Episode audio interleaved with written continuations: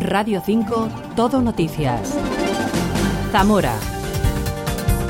Informativos de Radio Nacional. Hola, ¿qué tal? Muy buenos días. Tiempo para la información local de nuestra provincia de este viernes primero de marzo. Comenzamos con la previsión del tiempo para hoy. El frío no se despega de la capital, amanecemos con 2 grados e intervalos nubosos. Agencia Estatal de Meteorología, Javier Andrés, buenos días. Buenos días, hoy en la provincia de Zamora comenzamos con intervalos nubosos, tendiendo a aumentar la nubosidad y a quedar el cielo nuboso cubierto con precipitaciones en el noroeste montañoso. Hay probabilidad de ellas, aunque más débiles y ocasionales, en el resto de la provincia. La cota de nieve comienza en 1100 metros, irá subiendo hasta los 1400. Las temperaturas se mantienen sin cambios o bajan ligeramente. El viento, por último, será de componente suroeste, con algunas rachas fuertes en zonas de montaña. Es una información de la Agencia Estatal de Meteorología. Reciban un saludo de Antonio Bolívar en la técnica y de Paolo Chenchaguara al micrófono. Comenzamos. Sigue siendo un reclamo de las localidades rurales no perder sus comunicaciones. Medio millar de municipios de nuestra comunidad, con Zamora a la cabeza, traspasará su red de cable de cobre que les ofrece actualmente el servicio de telefonía fija e internet DSL a la fibra óptica y algunos se podrían quedar por el camino. José Luis González. Estos municipios tendrán que tener preparada para entonces la red de fibra óptica que les permita migrar a ese sistema más rápido de telecomunicaciones, según ha informado la compañía Adamo, una de las encargadas de la implantación de la fibra óptica en Castilla y León. En esos municipios se contabilizan unos 19.000 hogares que se encuentran en serio riesgo de aislamiento si no migran a la tecnología de fibra óptica.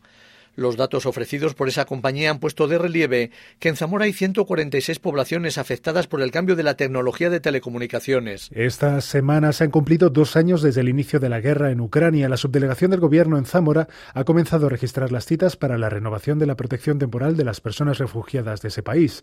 En total se han tramitado 241 protecciones temporales, de las cuales 40 corresponden a menores de edad.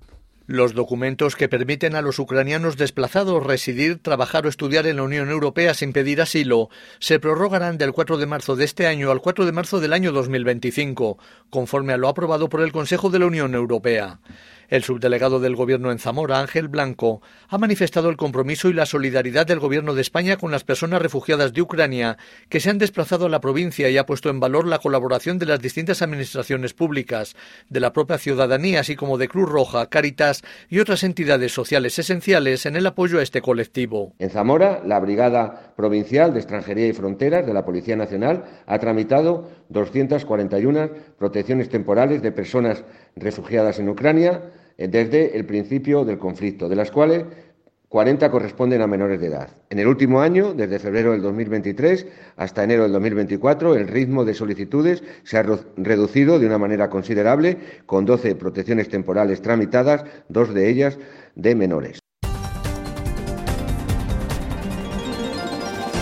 La Diputación de Zamora lanza un aviso a los casi 50 ayuntamientos de la provincia que no están integrados en el Consorcio Provincial y Extinción de Incendios. Hasta el 1 de abril, cualquier vecino de estos municipios que soliciten ayuda particular por incendios o avisperos, por ejemplo, se les comenzará a cobrar una tasa mientras el resto de los 199 ayuntamientos abonan dos euros por habitante al año para cubrir cualquier posible emergencia de sus vecinos. Los vecinos de 48 municipios tendrán que empezar a pagar por sus servicios a partir del mes de abril. Hasta ahora no se les cobraba nada. Javier Faúndez, presidente de la Diputación. Vamos a ver, lo que no puede ser es que tengan el mismo trato el que paga que el que no paga. Por ejemplo, mañana llega un particular, un vecino, y nos dice, tengo que un nido de avispas en el cajón de la persiana. Si estás consorciado, llamas, te vamos, te atendemos y no le cobramos nada al vecino. Pero, sin embargo, los ayuntamientos que no están consorciados tenemos la obligación de pasarle unas tasas. Por ejemplo, un servicio de estos, en función de dónde esté, pueden ser tres horas, pueden ser 250, 300 euros. Pues nunca se habían pasado tasas. Por lo demás, la Asamblea General del Consorcio ha aprobado otros proyectos a partir de un remanente de más de 2,3 millones de euros del ejercicio 2023, a los que se les incorpora más de 1,2 millones de euros, destinados a mejorar los medios y el equipamiento de varios parques de bomberos de la provincia, como dos vehículos de altura para rescates y dos autobombas. Se destinarán a la compra de cuatro vehículos. Dos serán dos autobombas urbanas pesadas, eh, una tendrá destino el Parque de Río Negro y la otra irá para suplir una autobomba que tiene el Ayuntamiento de Benavente, también con una antigüedad de más de 25 años. También se ha aprobado un convenio con el Ayuntamiento de Benavente, el cual implica una anualidad de 400.000 euros para el año 2024, destinado a atender a 71 municipios y a más de 36.000 habitantes. El Consejo de Gobierno de la Junta de Castilla y León aprobó este jueves numerosas inversiones para la provincia de Zamora, especialmente en el ámbito de la sanidad. Destaca una partida de 3,8 millones de euros para la contratación del servicio de terapias respiratorias domiciliarias, servicio que se presta cuando concurren determinadas circunstancias y requisitos, evitando así hospitalizaciones innecesarias. Leticia García, delegada de la Junta en Zamora. Lo que se trata es de dar respuesta con una eh, oxigenoterapia crónica que se utiliza para la administración de oxígeno a personas con insuficiencias respiratorias crónicas que requieran ventilación mecánica, por ejemplo, también para el tratamiento ventilatorio parcial o, o parcial o el tratamiento del síndrome de apnea o hipoapnea del sueño. También incluye tratamientos con aerosolterapia que van destinados a la administración de fármacos por vía inhalatoria mediante la aplicación de aerosoles. Se ha dado el visto bueno también a una inversión de 830.000 euros para las obras de reforma y ampliación del Centro de Salud de Aliste ubicado en la localidad de Alcañices. Por último, el Ejecutivo Regional aprobó la renovación de las salas de radiología en los centros de salud de Toro y Puebla de Sanabria, con una inversión de 410.000 euros. 41 desfibriladores, 3 retinógrafos, 100 otoscopios, 3 ecógrafos o 6 electrocardiógrafos. Más política. El Ayuntamiento ha aprobado en pleno una modificación presupuestaria de 6,5 millones para, entre otras cosas, la reconducción del suministro de agua potable de la avenida Mengue y calle Entre Puentas, tras anularse las tuberías que pasaban por el puente de piedra. También han aprobado un chiringuito en la nueva piscina de la ciudad deportiva, la instalación de luces LED en el Ángel Nieto y el cambio de alumbrado en el campo de fútbol de la Ruta de la Plata. Y el Parque de la Calistenia se convertirá en unos meses en un sitio para el ejercicio libre. El ayuntamiento también ha anunciado el proyecto de la instalación de un nuevo parque eh, de calistenia, una modalidad de ejercicio a través del propio peso corporal. El proyecto, que se adjudicará en los próximos días, surge de los presupuestos participativos del Ayuntamiento. Zamora ya cuenta con un espacio en la Avenida de la Frontera y algunos elementos en el Parque de la Lobata. Esta nueva inversión deportiva eh, incrementará pues, las, las, áreas de entrenamiento al aire libre eh, ubicadas, en, en, este caso, en un espacio céntrico y la, cual estará dotada de ocho elementos para esta práctica deportiva, eh, que de hecho es muy demandada por, por los practicantes de esta disciplina y que suele ser muy habitual pues, verlos en, en este espacio de la Avenida de la frontera, en la cual suele estar bastante concurrida, sobre todo cuando hace, cuando hace buen tiempo. El concejal de Obras, Pablo Novo, también ha explicado otro proyecto del barrio San José Obrero frente al bosque de Valorio.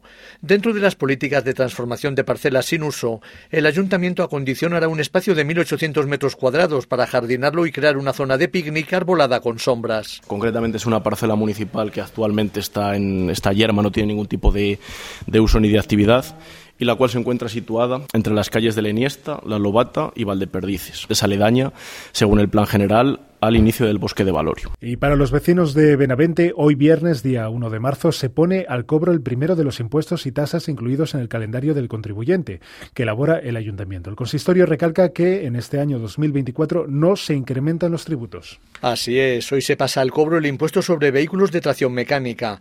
Luego, en meses posteriores, le tocará el turno al impuesto de actividades económicas y al impuesto más importante que sale al cobro, el impuesto de bienes inmuebles, tanto urbanos como rústicos. El calendario del contribuyente contribuyente incluye también la tasa por el suministro de agua, recogida de basuras, alcantarillado y depuración. No faltará la tasa por el uso de vados para los vehículos y la tasa para los taxis por la ocupación de la vía pública.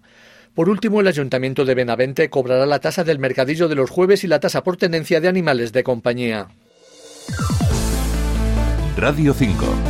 Deportes. En deportes, como todos los viernes, echamos un vistazo a las previsiones del fin de semana. Fin de semana en el que da comienzo el Trofeo Diputación Provincial de Bicicleta de Montaña, con la disputa de la primera prueba, la Ruta de la Raya, que tendrá lugar el domingo desde las 10 de la mañana en Trabazos.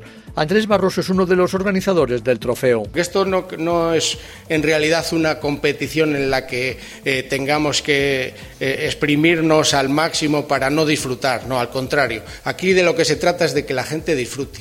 Y unos disfrutan sufriendo encima de la bicicleta, que, los que solamente los que hemos vivido encima de la bicicleta sabemos lo que se disfruta en, ella sufriendo. Además, en la Liga Challenge de baloncesto femenino, el Recoleta Zamora recibe Alcáceres mañana sábado a las 8 de la tarde en el pabellón Ángel Nieto, con el objetivo de seguir en los puestos de arriba. Objetivo muy distinto el que persigue el club balomano Zamora Enamora en División de Honor Plata, que en el choque frente al Cisne Colegio Los Sauces buscará apurar las últimas opciones que tiene para conservar la categoría. Será este sábado a las seis y media en Pontevedra. También juega fuera el Club Baloncesto Zamora Enamora en la vuelta a la competición en Liga Les Plata masculina y lo hace visitando al Club Baloncesto Almansa mañana a las 7 de la tarde con la mira puesta en seguir liderando en solitario el Grupo Oeste.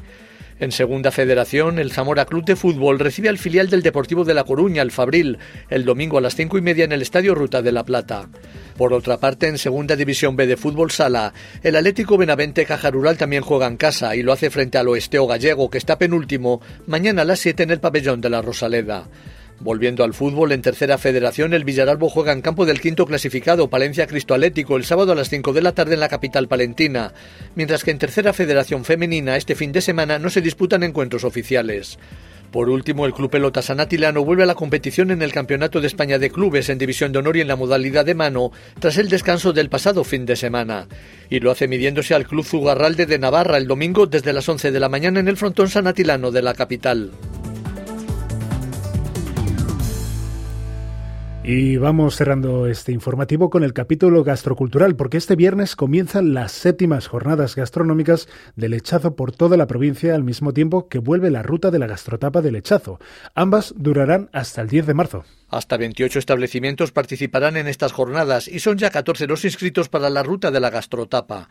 Desde la Asociación de Empresarios de Hostelería reconocen que Zamora no se la conoce por sus lechazos, algo que esperan revertir. Natalia García es su gerente. Estas jornadas precisamente pretenden potenciar eh, el que es del dar la visibilidad de que los establecimientos eh, trabajan este producto y lo saben trabajar muy bien. Sí que es cierto que es un producto que habitualmente está en carta. Lo que eh, aquí quizás en Zamora tiramos mucho del asado tradicional, que es muy nuestro, y bueno, pues muchas veces se trabaja previo encargo y demás, y a lo mejor todavía eso es lo que no nos ha acabado de impulsar. Al finalizar ambas jornadas, los cuatro mejores establecimientos recibirán un reconocimiento, siendo las categorías asado tradicional, cocina libre, mejor tapa de lechazo y el mejor plato que utilice el lechazo.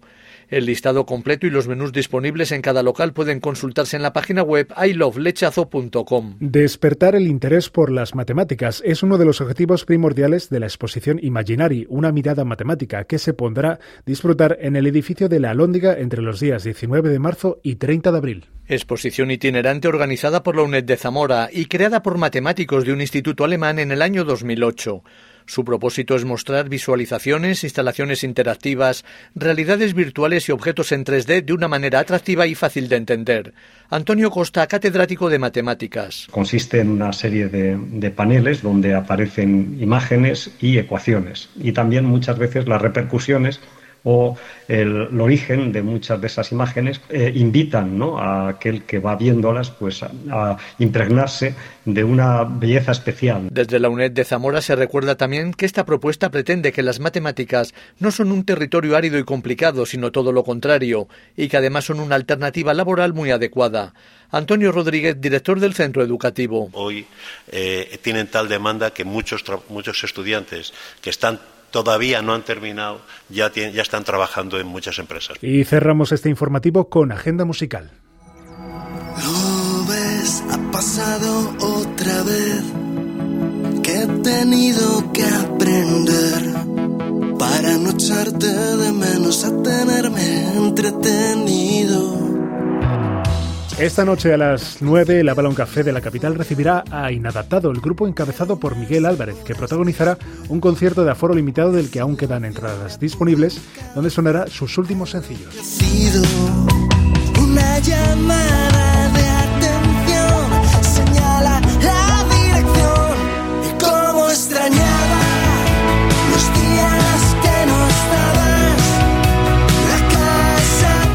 Y otro plan musical una música más rockera en la cueva del jazz.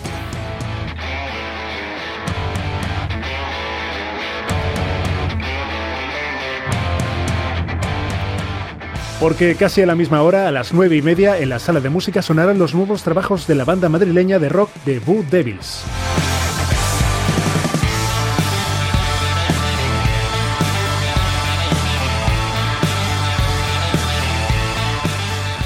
Con música nos despedimos. La información local de Zamora, ya saben, vuelve a las 2 menos 5 del mediodía. Sigan informados en esta sintonía y en rtv.es.